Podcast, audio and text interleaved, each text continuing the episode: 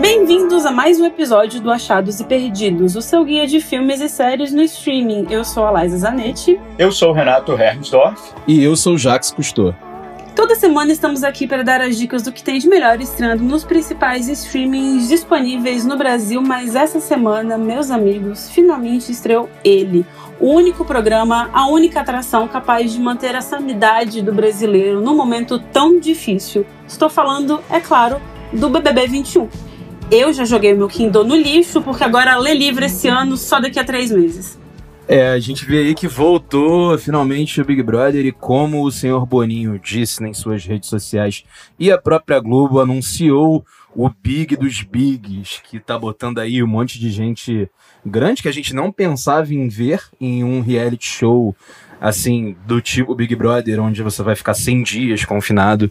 É, a gente como Projota, Carol com K, Fiuk ao lado de desconhecidos, né? É assim, é, é, é, meio que uma fórmula que, que dá uma copiada na Fazenda, vou ter que puxar um outro reality, de trazer esses famosos assim, mas que deu muito certo no ano passado, né? Assim, sendo inclusive a maior votação da história de um reality show, o paredão da Manu Gavassi com o Felipe Prior. Gente, eu sou muito dos reality shows, tá? Eu tenho que admitir isso. É... e esse ano eles estão prometendo mais aí. Mas o que é mais interessante dentro dessa história é o, o como o número de assinaturas da Globoplay vai aumentar e com certeza já está aumentando, porque muitas pessoas ao, ao meu redor eu posso dizer que assinaram para ver o Big Brother. Eu contei pelo menos assim, mais 5, 6. Então eu imagino que, que, apesar de ser uma amostragem muito do meu mundo, do meu universo, isso com certeza deve ser replicável em outras esferas, assim como foi no ano passado também, que o Big Brother aumentou o número de assinaturas da Globoplay, né? É, eu acho que é, o sucesso do 20 se deve não só ao momento de pandemia, porque o 20 já vinha estourando antes da pandemia, mas é muito por causa desse momento do streaming também, porque se a gente para pra pensar, até então, antes, a gente tinha três opções de ver o Big Brother. Você via pela edição à noite, se você assinasse o pay-per-view, você tinha o acesso das duas câmeras, quer dizer, dos dois canais 24 horas por dia, ou há muito tempo atrás tinha na Globo.com, mas agora com o Globoplay é muito mais fácil. Você assina o Globoplay, você consegue ver no celular, no computador. Ele fica mais quer dizer, você acompanhar o programa, você ter ele ali disponível 24 horas por dia, fica muito mais acessível com o streaming. Então, é, e você para pra pensar, de fato, isso aconteceu só a partir do 20 com o Globoplay, como a gente conhece hoje. E então eu acho que ele foi muito importante, esse boom do streaming foi importante para causar esse esse boom, esse esse sucesso tão grande do 20 no ano passado, além de tudo, que foi uma edição maravilhosa. É, e esse ano já tem acontecido de novo, porque, de fato, assim, você já começa com muitas promessas para a edição desse ano, mas uma coisa que é certa é que, de fato, é um grande carro-chefe do Globoplay aí para esse ano, uma aposta certa, que eles vão explorar ao máximo. Acho que a ideia a partir de agora é colocar o maior número de conteúdos possíveis para aproveitar o momento que o app está sendo tão, tão visado, né? Tá todo mundo de olho tá todo mundo tão de olho nele e também para provar que ele consegue aguentar o tranco de não travar com tantos acessos que nem era o aplicativo da HBO na época de Game of Thrones, que era horroroso. É, eu acho que existe aí essa questão do valor agregado muito forte com o Big Brother, e isso é uma coisa já meio que histórica, assim, da Globo. Eu lembro que, antigamente, num passado não tão longínquo, porque é, 20 anos são muita coisa, mas 20 anos em questão de, de, de tempo pra gente de vida não é tanto. A Globo, quando ela trabalhava como operadora de, de internet, que ela era a, a Globo.com, ela tinha até seu, seus endereços de e-mail e ela de fato servia um, um serviço na época da, da internet de escada, em que se você assinasse a internet da Globo, você também ganhava o Big Brother.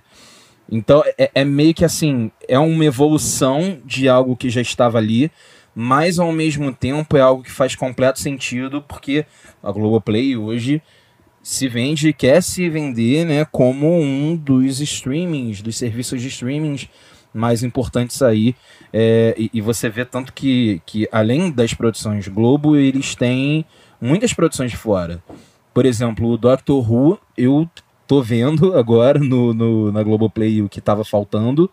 É, porque a minha namorada assinou o, o, o pay-per-view pra ver o Big Brother e eu tô aproveitando para ver outras coisas que estão perdidas ali no catálogo dele, sabe? Enfim, isso é, é, é, é, de fato assim, algo que com certeza meio que, que vai agregando, mas que gera ali muito, muitas assinaturas, né? Pois é, agora, perguntas que não sei se já é o momento de fazer essa pergunta, mas já temos torcidas, já temos ódios, eu já não aguento mais a Juliette, a esposa do Fiuk. Eu já não aguento mais o Fiuk. Forçado uma vida inteira. Ah, eu acho muito engraçado. Cara, e essa edição, ou ela vai ser um 22.0, porque pode ser muito épica, ou pode ser muito ruim e ser um BBB 19 2.0 que as pessoas ficam com muito medo de se comprometer. Com muito medo do cancelamento, com muito medo de repercutir, com muito medo de dar close errado. Enfim, eu acho que ela tá indo no limiar entre ser uma edição muito épica e uma edição muito ruim. Mas a gente vai ver daqui pra frente. É, estou disposta a dar uma chance à VTube, Vitória YouTube, como eu gosto de chamá-la. É, e é isso. Espero que a Carol Conká não me decepcione. E gostei muito que entrou o menino da Malhação Viva a Diferença, que é o Lucas Penteado, ele é ótimo. É, eu posso só reafirmar aí um Your Hate com Fiuk, Fiuk, que é uma pessoa extremamente forçada, mas eu gostei muito do Caipira. Apesar dele ser bolsominion, e o Devo falar que eu não gosto de bolsominions, ele é muito engraçado. Ele é muito divertido. Ele lá e a sua dupla Rodolfo. Então, estamos torcendo. Ah, e Camila de Lucas também, que era um influencer lá de Nova Iguaçu. O Ru Nova Iguaçu, né? Aí, baixada no sangue. Coisa boa para quem conhece aqui do Rio de Janeiro, Nova Iguaçu, baixadão. Coisa linda. E vamos que vamos. Ai, cara, o, o Caio é muito engraçado. É, eu não aguento, não. Tem os vídeos já rolando dele na internet, umas edições, assim, só das melhores pérolas que ele fala. Pode ser personagem, mas por enquanto o personagem tá me divertindo muito. Então, é, por enquanto é isso. Quero me divertir, quero me alienar. Já teve treta, já tô amando. E, enfim. Vamos ver aí o que, que nos aguarda no BBB 21 nas próximas semanas, quando tiver novas repercussões. A gente vai estar sempre falando de BBB aqui pelos próximos não sei se a gente vai estar falando sempre de BBB pelos próximos programas, mas eu vou estar acompanhando e assistindo, comentando sobre. Então, quem gostar também, sinta-se à vontade. Agora, como a gente, infelizmente, não vive só de reality show, existem outras coisas estreando por aí nos streamings. E uma dessas estreias aconteceu há algumas semanas, é o filme One Night in Miami, dirigido por ninguém menos que Regina King, que chegou ao Prime Video há algumas semanas. E essa mulher literalmente faz tudo, né, gente? É, pois é. é. Eu acho que ela, inclusive, é o filme de estreia na direção dela, né? E eu acho que ela tem uma chance de pegar uma vaga no Oscar aí como direção é, por esse filme, assim. O filme estreou aqui no Prime Video no dia 15, que foi um dia abençoado, 15 de janeiro. Tinha muita coisa estreando, entre elas WandaVision, é, teve também Servant, então é, a gente acabou não comentando aí na semana passada, mas enfim, eu acho que ainda vale até porque é, eu acho que é uma estreia muito firme, muito competente na direção. É, foi o primeiro filme dirigido por uma mulher negra selecionado para o Festival de Veneza até no ano passado e é uma história muito interessante assim que é baseada num fato, mas ao mesmo tempo não é porque a história basicamente se passa ao longo de uma noite é, em que quatro grandes mitos se encontram para uma conversa num quarto de hotel e ali cada um deles fala sobre o seu papel na luta pelos direitos civis não de uma maneira didática, é, tem vários aspectos ali do movimento negro que podem ser desdobrados, é, muita problematização, muita politização de, da, da, atitude de cada uma. Esses quatro são simplesmente Malcolm X, o Cassius Clay, que é um pugilista, vocês conhecem ele por um outro nome, o cantor Sam Cooke, e o jogador de futebol americano Jim Brown. Todos personagens reais, né, todos mitos da cultura negra, e aí eles se reúnem aí para essa conversa e, e ao mesmo tempo assim que são, são figuras muito que já estão de fato num pedestal ali num lugar quase que mitológico mesmo é, são pessoas que você vê ali pelo texto é, que tem nuances que também cometem erros e um questiona os argumentos do, do, do, do outro a respeito de uma defesa ou não da luta ali é, pelo fato de se politizar ou não assim em relação à, à questão dos direitos civis então é, é, é muito bem amarrado. Eu estava dizendo que é uma história real, mas não é, porque na, na biografia do, do Muhammad Ali é, tem um parágrafo que ele fala que quando ele tinha 22 anos ali, ganhou seu primeiro título de campeão pelos pesos pesados, ele comemorou num quarto de hotel com essas outras três grandes figuras. O que aconteceu dentro desse quarto, obviamente não se sabe é, o que, sobre o que, que eles conversaram. Provavelmente eles não falaram sobre assuntos tão sérios, embora o filme também traga, traga toda essa abordagem com muito humor, assim. É, e, e, o que acontece é que o, o autor, o roteirista da história, que é o Camp Powers, ele procurou preencher essa lacuna e imaginar como teria sido esse diálogo entre os quatro. Essa história originalmente é uma peça, é, foi uma peça de teatro escrita pelo próprio Camp Powers e eu acho que eu, eu tenho um certo problema, assim, em geral, quando dá transposição do palco para a tela, é, porque eu acho que muitas vezes não se consegue ali expandir os limites, é, até mesmo variando os cenários, as locações, e assim, a Regina King faz brilhantemente esse papel de não colocar ali uma peça filmada. É, o filme é muito dinâmico, de fato, assim.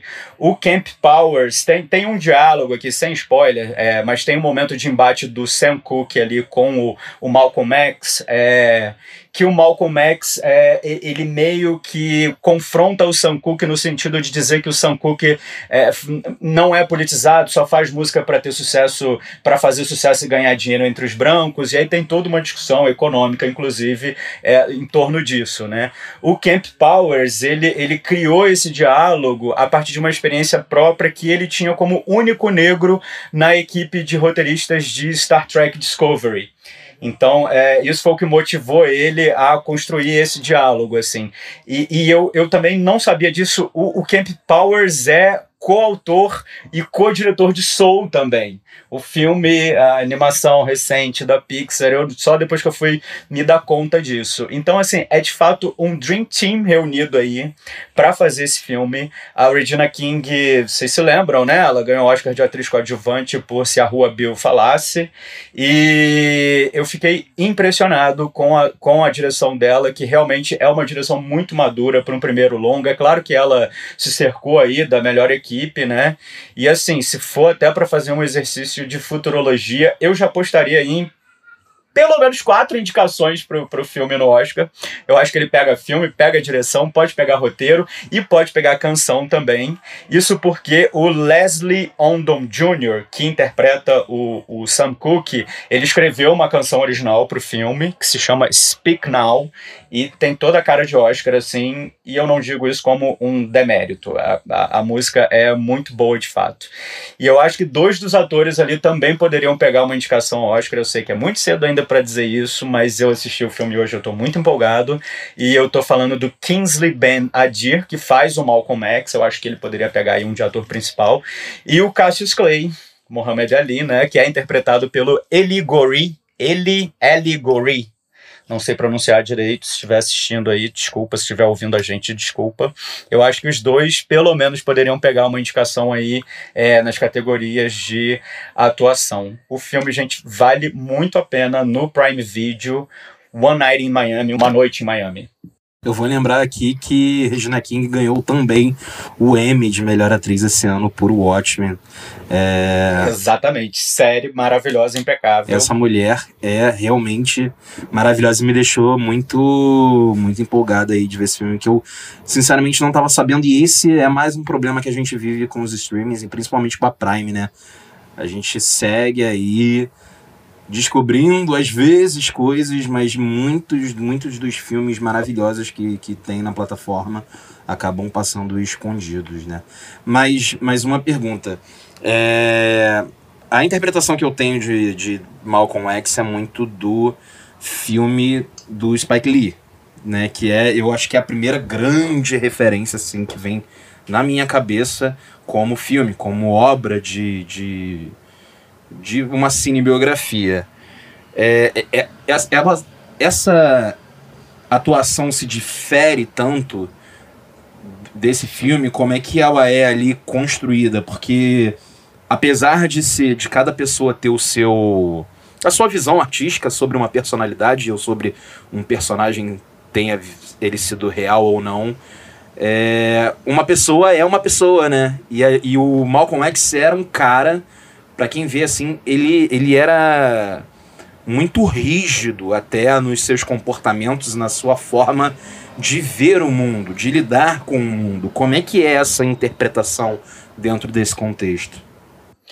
Eu acho que é bem diferente, Jax, e eu acho que o, o, o projeto também é, torna diferente o que é exigido do ator, assim, porque não é o Malcolm X ali o tempo todo em, em, em cena, liderando e, e, eventualmente ele é um líder para aqueles outros três companheiros, mas cada um tem o seu protagonismo ali. Então a discussão sobre o, os aspectos que envolvem o racismo e a luta da negritude são superiores às figuras ali, aos mitos, a cada cada um desses grandes nomes.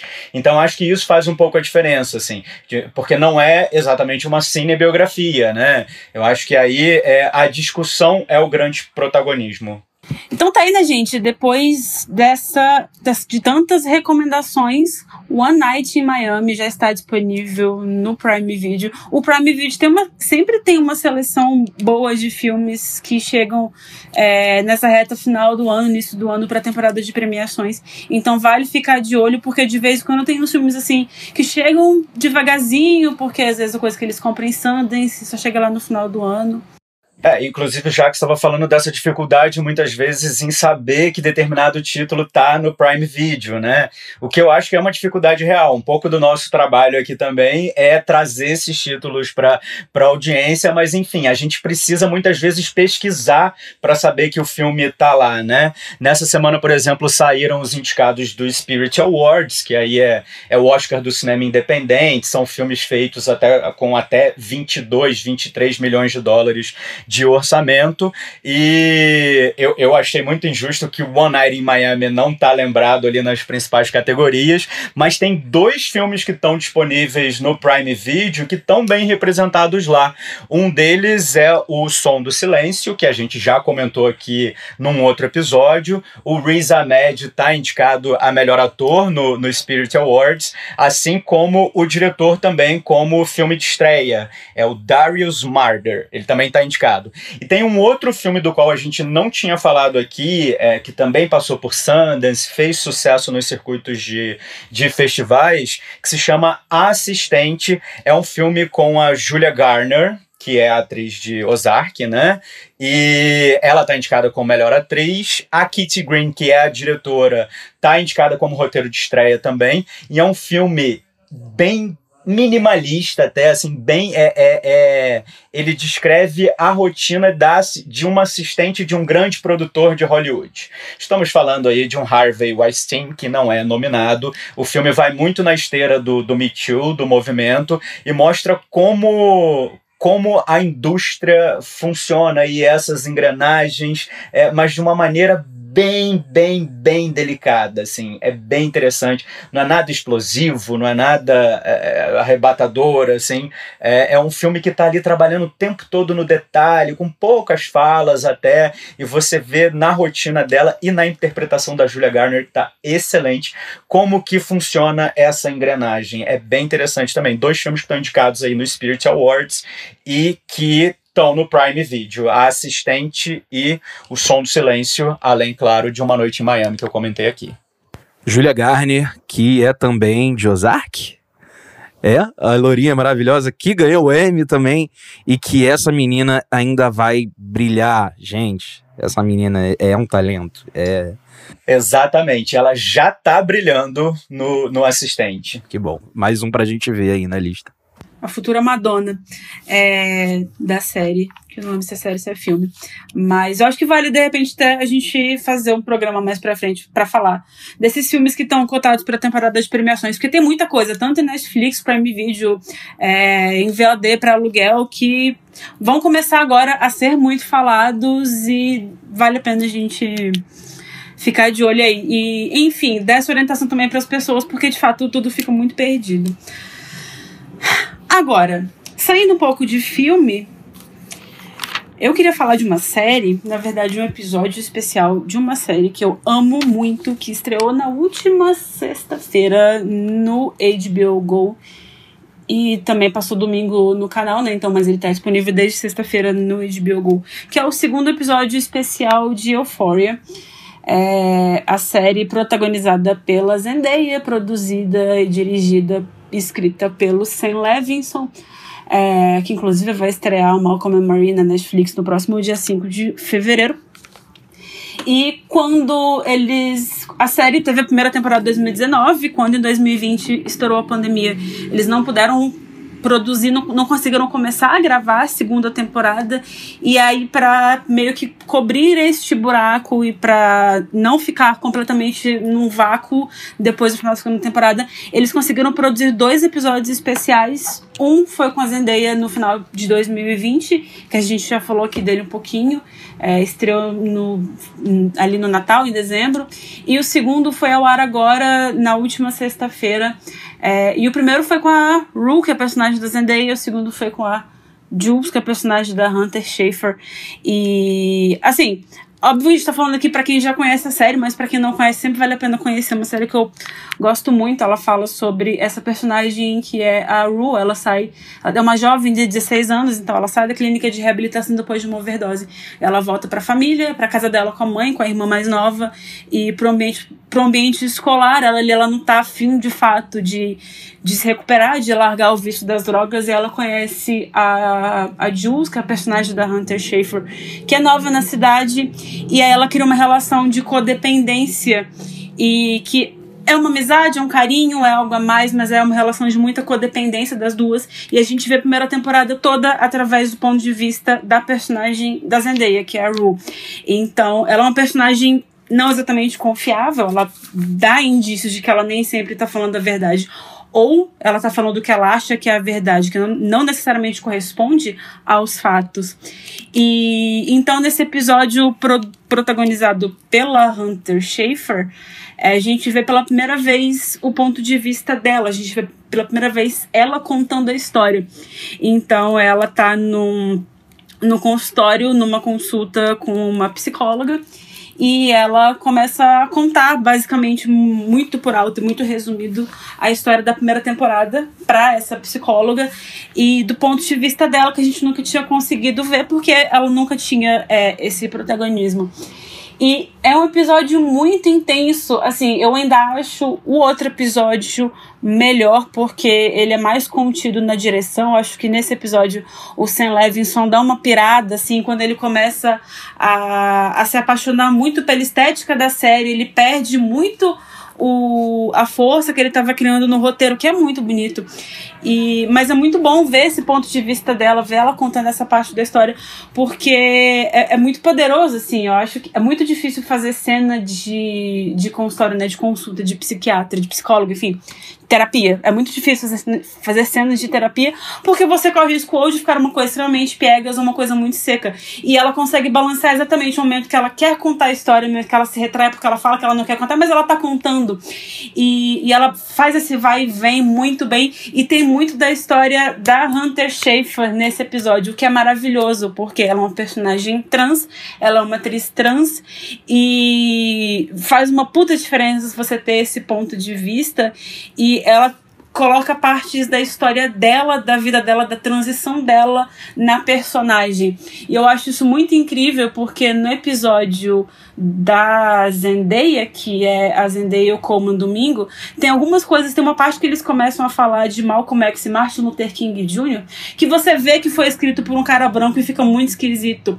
E nesse episódio, quando você. É porque, na verdade, fica... é muito sinuoso, assim, eu só percebi que ficava estranho quando eu fui ver pela segunda vez que eles falam alguma coisa do Malcolm X que descaracteriza um pouco o, a, a imagem do Martin Luther King. Eu achei esquisito, eu achei que, assim, não, não precisava ter comentado se não era para aprofundar o assunto. E, e nesse episódio, quando ela coloca a voz dela, quando ela coloca o ponto de vista dela da história, da transição, do viés dela se enxergar como mulher numa sociedade extremamente masculina, extremamente é, heteronormativa, é, tem um impacto, sabe? Tem uma coisa que, que faz uma diferença e que, que torna a história muito mais real. E, enfim, só me deixou com mais saudades da minha série, muito ansiosa para a segunda temporada. E quem ainda não viu Euphoria, por favor, veja. Tem uma música da Billie Eilish com a Rosalia que foi escrita especialmente para esse episódio, que também é tudo de bom. Então, é isso minha recomendação está dada. E tem uma abertura também com uma música da Lorde, né? Que, que é praticamente a música inteira ali e é muito impactante, mostrando só na íris da Hunter Schafer, assim, as cenas dela com, com a Rue é, é muito, muito bonito, assim. E a importância desse, a gente fala, eu acho que ficou até um pouco batido a expressão lugar de fala, mas o quanto que é importante é, a Hunter Schaefer, ela é autora, né, do roteiro, coautora do roteiro desse episódio. Ela fala de como ela moldou a feminilidade dela é, na, na figura do homem, né? Do que que, do que que o homem hétero espera dela, sabe? Então, assim, ela traz umas questões ali que são, de fato, para dar um nó na cabeça, assim. É muito interessante ver esse ponto de vista.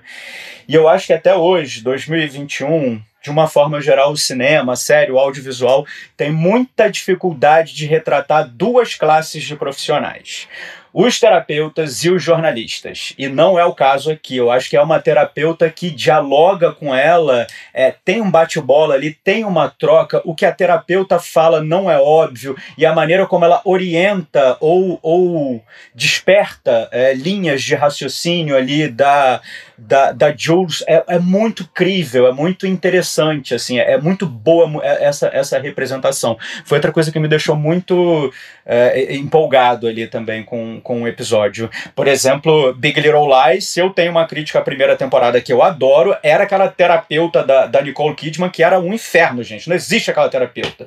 Mas enfim, a terapeuta da Hunter Schaeffer, podem se consultar com ela, que ela é boa. Cara, eu fui pessoalmente agredida com aquele início de Liability, porque eu tenho uma tatuagem dessa música. Para quem nunca me viu pessoalmente, nunca viu meu braço, eu tenho uma tatuagem dessa música. E quando começou a tocar que ele não parava, assim, o meu olho foi abrindo, a minha boca foi abrindo de uma maneira que não dava para abrir mais, o negócio não acabava. Eu comecei a xingar o cenário eu falei: você não tem o direito de fazer isso com a minha pessoa, entendeu? E, e aí, de uma certa forma, é, é um pouco truquezinho, porque. Ai, gente, é, é, não é que é muito fácil, mas é um, é um truquezinho você usar a liability pra construir uma cena pesada, porque a música já é um puta tiro na cara, sabe? Já é uma música muito sensível, muito bonita. E. Mas enfim, Truque eu acho que. seria se fosse uma versão de Hallelujah. É, tipo isso.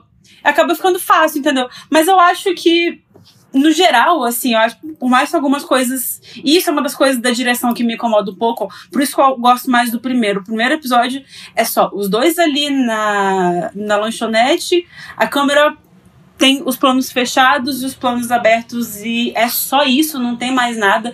Nesse ele já viaja um pouquinho mais porque ele começa a reproduzir algumas coisas da primeira temporada, fazer meio que uma renarração, assim. Mas eu acho que tem a sua função, tem o seu propósito ali, algumas coisas. Ele só exagera um pouco, mas eu acho que no balanço geral o roteiro consegue se sobrepor a essas questões que tem com a direção.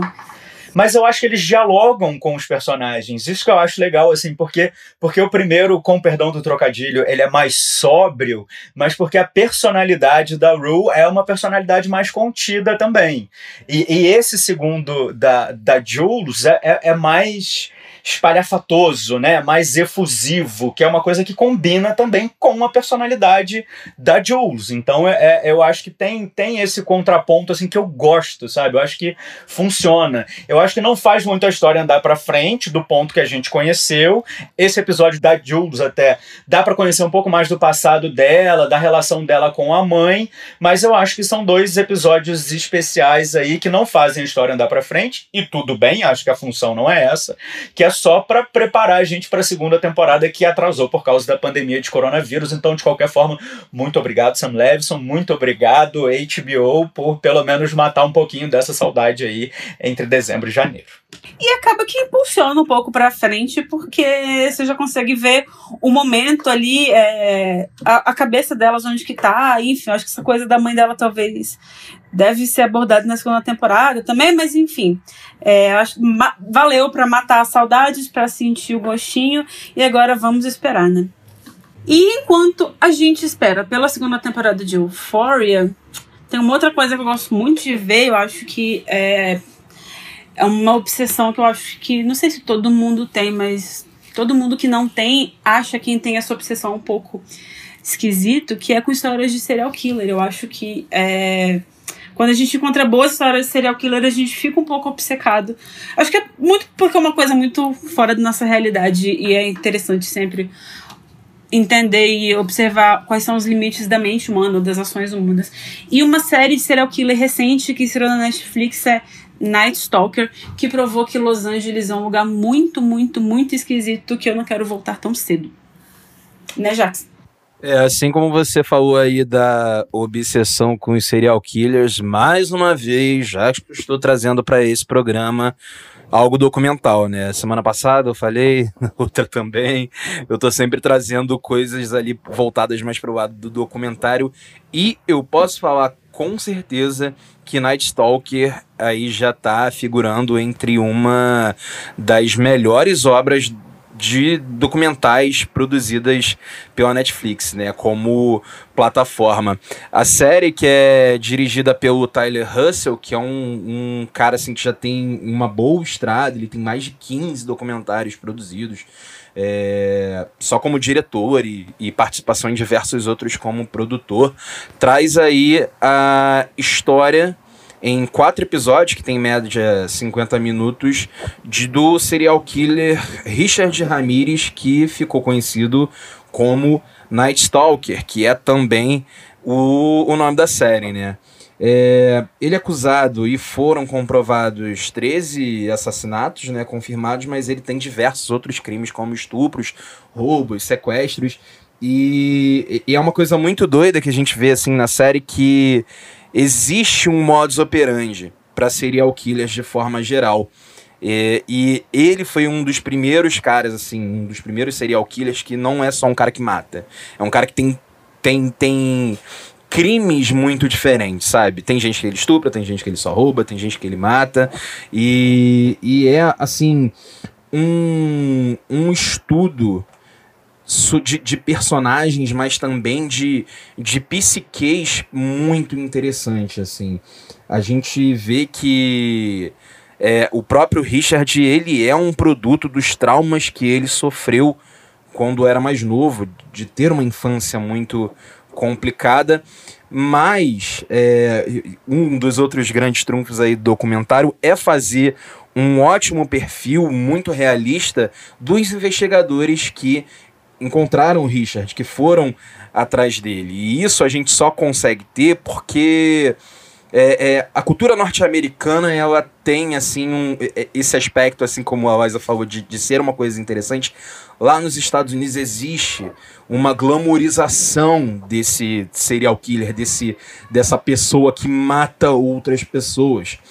Então, é, é, e principalmente na década de 80, falando disso, uma coisa muito legal do documentário é que ele tem muita imagem de arquivo, sabe?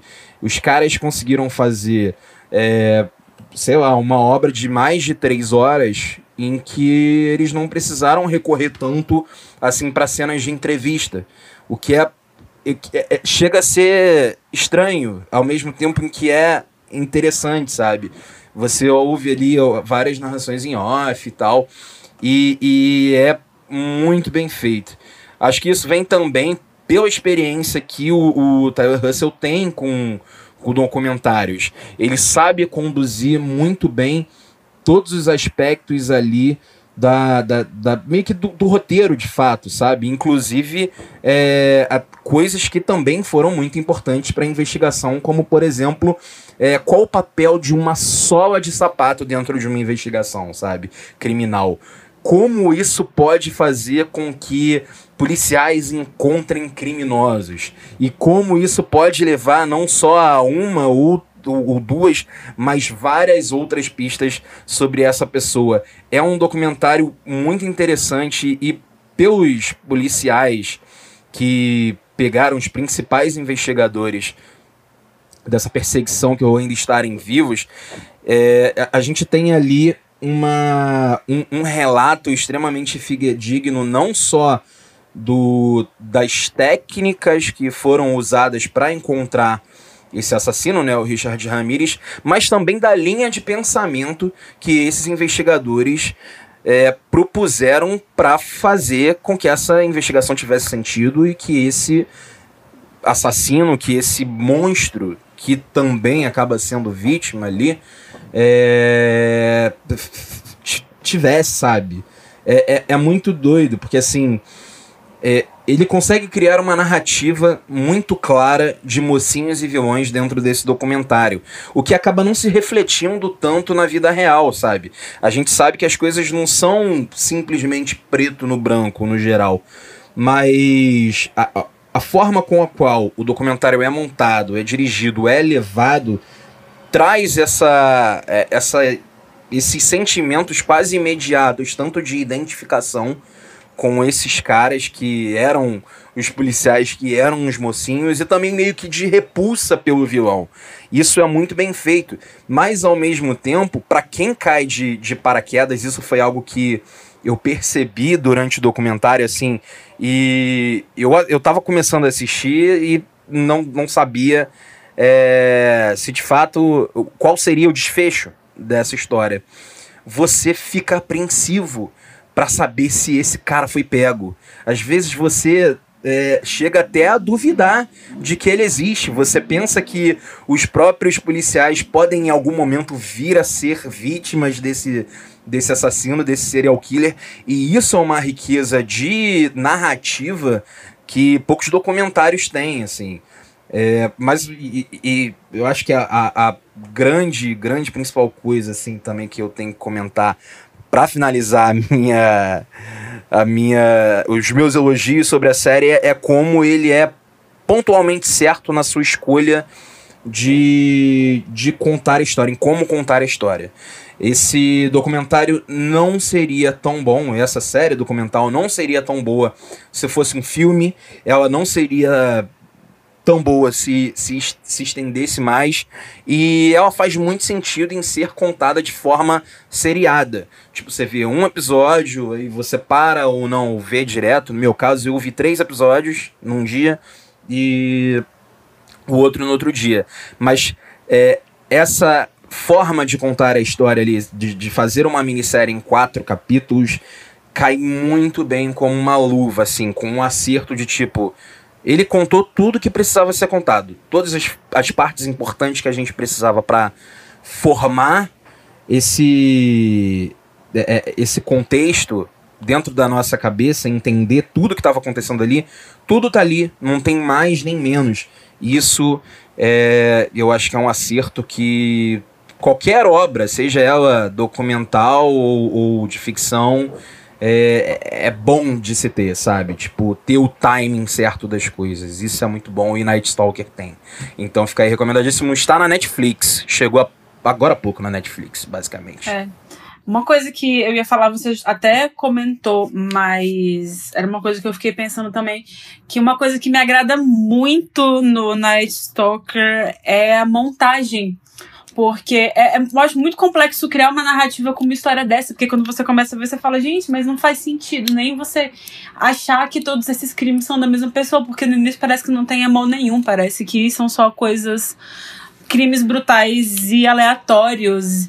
E, e ele consegue criar uma narrativa ali muito bem feita, ele consegue criar uma narrativa muito simples de você entender e que ela flui muito bem no emaranhado de coisas que de outra forma poderia ficar muito muito confuso, muito complexo, muito solto, sabe?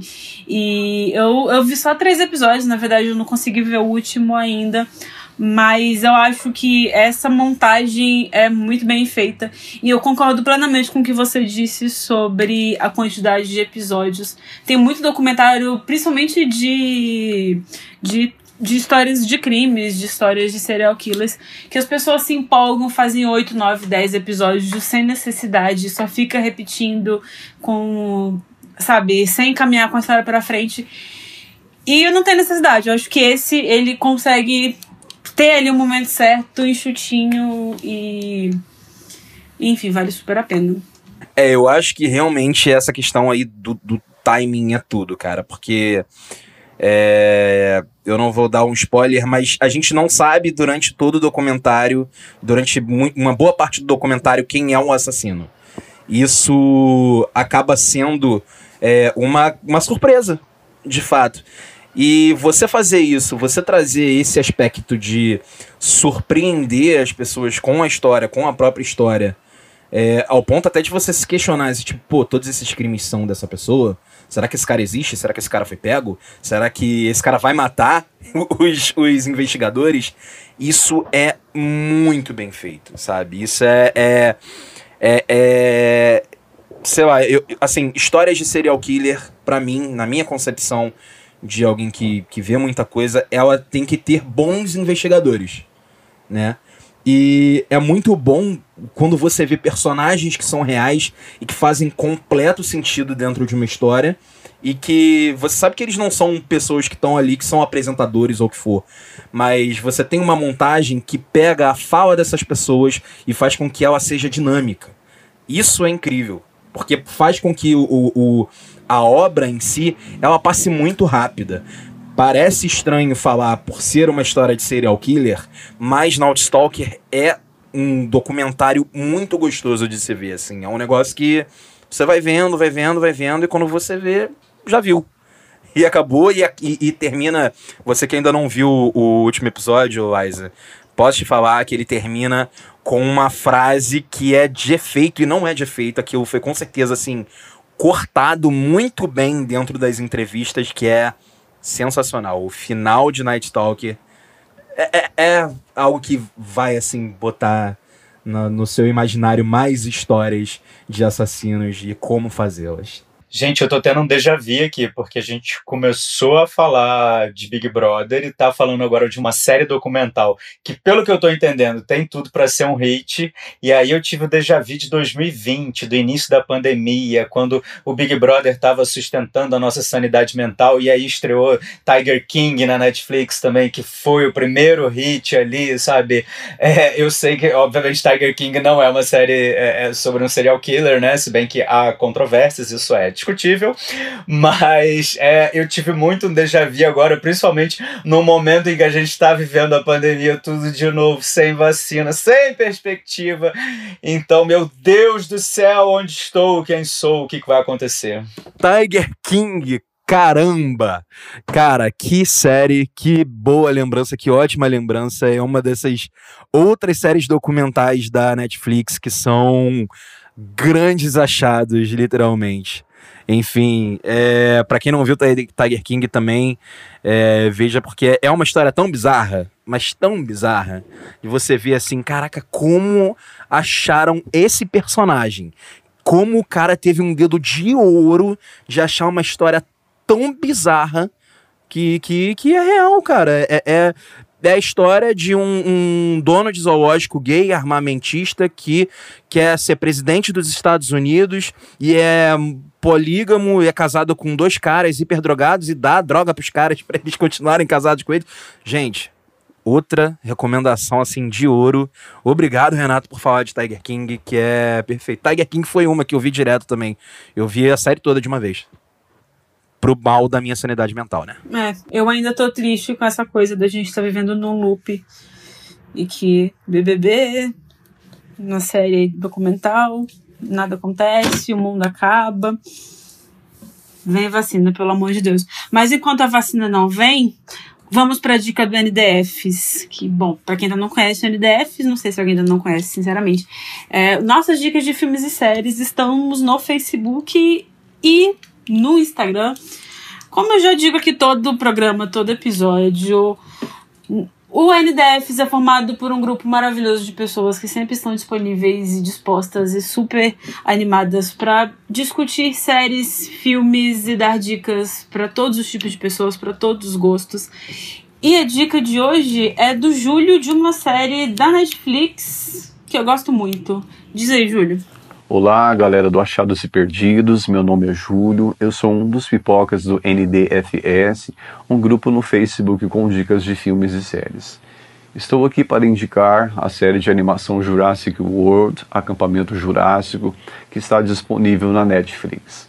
Escolhi indicar essa série porque ela me faz relembrar momentos felizes e inesquecíveis de minha vida. Parque dos Dinossauros foi o primeiro filme que eu pude assistir com 11 anos de idade em um simples cinema que abriu aqui na pequena cidade onde eu moro.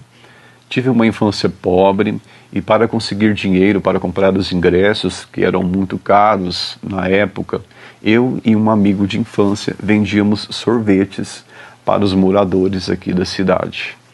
Voltando a falar sobre a série indicada, gostaria de destacar que a animação mantém o mesmo nível de diversão, aventura e adrenalina de todas as outras produções da franquia. Os destaques da série são, a meu ver, as animações com design e estética bonitos e realísticos, a trilha sonora incrível de sempre, algumas espécies novas de dinossauros, um pouco de drama familiar e o melhor de tudo, os personagens. Darius, Brooklyn, Ben, Sammy e Yasmina, Kenji e a pequena dinossauro Bump vão fazer com que vocês sintam saudades deles e torçam para que haja uma possível segunda temporada logo. Tenham todos uma boa série, espero que vocês se divirtam bastante. Agradeço a oportunidade de participar e desde já desejo sucesso a vocês do Achados e Perdidos e ao grupo NDFS, do qual tenho muito orgulho de ser um pipoca. Um grande abraço. É, essa é uma boa série pra, pra mostrar para as crianças, né? Eu tava vendo outro dia aí com meu sobrinho, ela é bem divertida, assim. E Júlio, eu também tenho ótimas é, memórias com Jurassic Park. Eu acho que é um filme ali, é, pra sua época, impressionante. Eu acho que é um dos grandes alicerces do que a gente chama hoje de filme blockbuster, né? Do, de, de arrasa quarteirão que leva gente pro cinema. E obrigado pela dica aí, pelo desejo de sorte e sucesso. Valeu! E a segunda temporada, ela já tá disponível na Netflix, ela estreou no último dia 22, na verdade, e já tá fazendo mega sucesso. Eu adorei a história dele, do, de, dessa lembrança do primeiro filme que você vai no cinema, porque sempre marca, né? Quando você quando você demora um pouco mais para ver um filme no cinema, você tem essa, essa memória tardia. É sempre uma coisa que marca. O meu primeiro filme foi com 11 anos também, porque eu morava no interior que não tinha porcaria nenhuma. Mas é uma série super legalzinha mesmo, dá pra matar saudades dos dinossaurozinhos. Ai, ai. Agora, chegando na reta final do nosso episódio de hoje, a gente vai voltar pro início, já que a gente começou falando de Big Brother, e já que as pessoas agora, é o momento de assinar o Globoplay para acompanhar 24 horas por dia a novela da vida alheia. Hoje as nossas dicas são de produções que estão no Globoplay para você ver quando cansar de falar mal do Fiuk. Então, já que comecei falando, dando essa alfinetada aí no Fiuk, vai, Jax, qual que é a sua dica? A minha dica de hoje é mais uma prova aqui de que nesse podcast honramos e adoramos a palavra de David Fincher, né? Porque hoje eu vou falar aí de Zodíaco e um filme de serial killer do, do David Fincher, né? O Zodíaco. É, Zodíaco é a história de, do, do, assim, é uma história que até hoje não teve de fato a sua resolução, porque eles nunca acharam o, o serial killer, mas esse serial killer ficou muito famoso durante as décadas de 60 e 70 como o assassino do Zodíaco, porque ele escrevia diversas é, cifras, né, dando dicas. Ele meio que criou uma, uma linguagem própria para os investigadores o acharem. E eles nunca conseguiram fazer isso, apesar de pouco tempo atrás terem é, conseguido decifrar essa última cifra aí, que é, que é 314, se não me engano, 340. É um ótimo filme, é um filme assim que, que apesar de ter um, uma duração um pouco mais longa, ele passa rápido. E é sempre bom ver o nosso querido Hulk, o Marco Ruffalo, em um papel em que ele não é um bobão, né? Porque na maior parte do tempo ele tá fazendo isso e aqui ele tá, de fato, como um cara que tem seriedade, tá num papel mais denso. É, é um filme que conta também com Robert Downey Jr., que tem também o Jake Gyllenhaal. E é, é, é assim, uma das coisas mais legais para mim desse filme é que ele na carreira do David Fincher especificamente é um dos filmes mais escuros. É um dos filmes assim mais sombrios que acaba né, combinando com a história de ser um assassino, a história de, um, de, um, de uma caçada um serial killer. E, e, assim, é bom ver como ele consegue lidar com tanta qualidade com, com esse cenário mais escuro, onde a maior parte das cenas são à noites, é, é, a fotografia é muito fria, mas ter ali emoção e ver emoção nesses personagens, nessas atuações, como um trunfo disso, é, é incrível. Eu acho que é um filmaço que está aí na Globoplay. E fica aí a minha recomendação de 2007, se não me engano, é de 2007, Zodíaco. Bom, primeiramente eu quero brigar com o Jax aqui por esse comentário sobre o Mark Ruffalo, porque tivemos I Know This Much Is True esse ano, série da HBO, com o Mark Ruffalo fazendo um papel duplo, onde era proibido sorrisos na série. Uma série que tinha, tinha alguns temas proibidos como sorriso, alegria, esperança, amor, felicidade, tudo isso estava proibido ali. Mark Ruffalo só sofrendo, sofrendo duplamente, fazendo gêmeos. Pelo amor de Deus. Mesmo assim, Jax, muito obrigado por ter trazido David Fincher. Mas a minha dica Globoplay aqui é, eu vou falar de Os Últimos Dias de Gilda, uma série do Canal Brasil, tá disponível no Canal Brasil Play, no Globoplay também, é, que é dirigida pela dirigida pelo Gustavo Pise, protagonizado pela Karine Telles, a duplinha aí, eles eram casados, não são mais, mas que fizeram Riscado, Benzinho, que é um ótimo filme, e fizeram essa primeira série que Inclusive, a série é muito recente, gente. Ela foi selecionada para Berlinale Series, ou seja, é uma produção brasileira e selecionada para a principal mostra de série de um dos maiores festivais de cinema do mundo, que é o Festival de Cinema de Berlim. Então, tá lá uma série que é baseada numa peça também, é, que a própria Karine Telles já tinha feito no teatro e conta ali a rotina, o dia a dia de Gilda, uma mulher que toma conta da sua própria vida, é dona do seu próprio nariz, então não vou dizer muito mais do que isso, além de que tem ali temas como milícia, fanatismo religioso, cruzada moral, enfim, puro suco de Rio de Janeiro, quiçá Brasil 2021. Então assistam Os Últimos Dias de Gilda. Essa seleção do Berlinale Series, ela é bem interessante, assim, acho que ela é um pouco recente até. E sempre tem umas assim, sempre tem umas coisas meio malucas, assim, mas eu gostei, eu acho que é a primeira vez que uma série brasileira é selecionada para essa mostra. E eu fiquei bem, fiquei bem empolgada, porque fiquei surpresa, assim. Está no momento, né, que produção tão parada, principalmente nacional, que a gente não tem governo, não tem auxílio, não tem verba, não tem nada, não tem vacina. Quer dizer, tem vacina graças a Deus, mais um milhão de pessoas já vacinadas no Brasil. Mas é um momento legal, assim, a gente tá vendo essas produções brasileiras continuando é, a chegar no mundo no mercado exterior. Tem um filme também que foi selecionado para Sundance, então, mas esse é inédito, né? Sundance é tudo produção inédita. Então, é, é sempre bom a gente valorizar o produto nacional porque ele é muito bom. Só falta as pessoas conhecerem. Agora, a minha dica Globoplay de hoje é uma série que eu queria falar dela semana passada, mas eu troquei, ainda bem que eu troquei. Que é Zoe e sua fantástica playlist. É uma série de comédia, drama, é um drama musical, na verdade. E a protagonista é a Zoe, e aí um dia acontece um, um acidente, ela tá fazendo um exame médico, e aí acontece um acidente lá no meio do exame, tem um terremoto, com uma coisa muito maluca aleatória. E aí ela sai do consultório e ela descobre que ela ganhou o poder de ouvir o pensamento das pessoas, mas ela não consegue ouvir qualquer pensamento das pessoas, ela consegue ouvir as emoções das pessoas através de números musicais. Então, do nada, se a pessoa tá se sentindo, sei lá, tá precisando de ajuda, começa o um número musical de Help dos Beatles no meio da rua.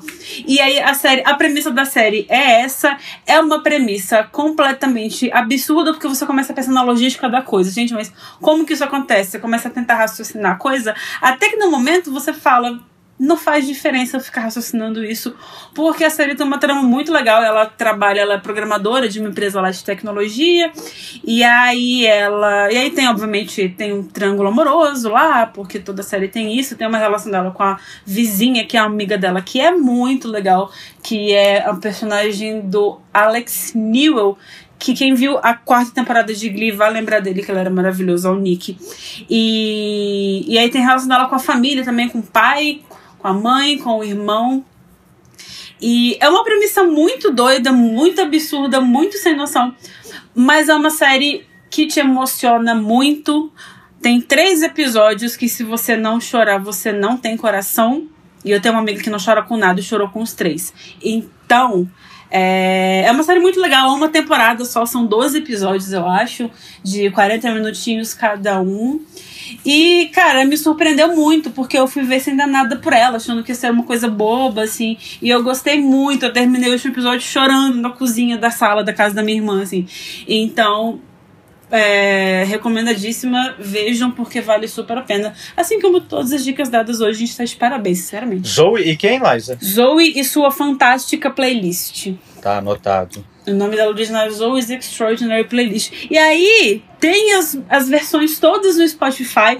É maravilhoso, é tudo de bom, gente. Vale super a pena. Já quero a segunda temporada logo. Já estreou lá fora, só falta chegar aqui. Ah, recomendadíssimo. Por hoje é isso. A gente vai ficando por aqui. E nos vemos na semana que vem, no próximo episódio, com um líder, um eliminado na casa mais vigiada do Brasil. E a gente continua aqui no mesmo lugar, nas mesmas plataformas. Se você gostou, compartilha. E é isso, um beijo, tchau. É isso, pessoal. Beijos confinados e bom fim de semana. Falou, gente. Eu vou deixar o pensamento aqui, ó. Se querer poder, tem que ir até o final discutindo o maravilhoso mundo dos streams com vocês, né, gente? Então, beijo, até a próxima. O Achados e Perdidos é uma produção do Fast Forward. Ele é apresentado por Liza Zanetti, Renato Hernsdorf e Jacques Cousteau. A edição de áudio e a finalização são de Duda Suliano. A trilha sonora de YouGod foi gravada no YouGod Studio, no Rio de Janeiro. A produtora Fast Forward é uma parceria entre a Milk, o Música Copyright Tecnologia e o God Studio. Até a próxima!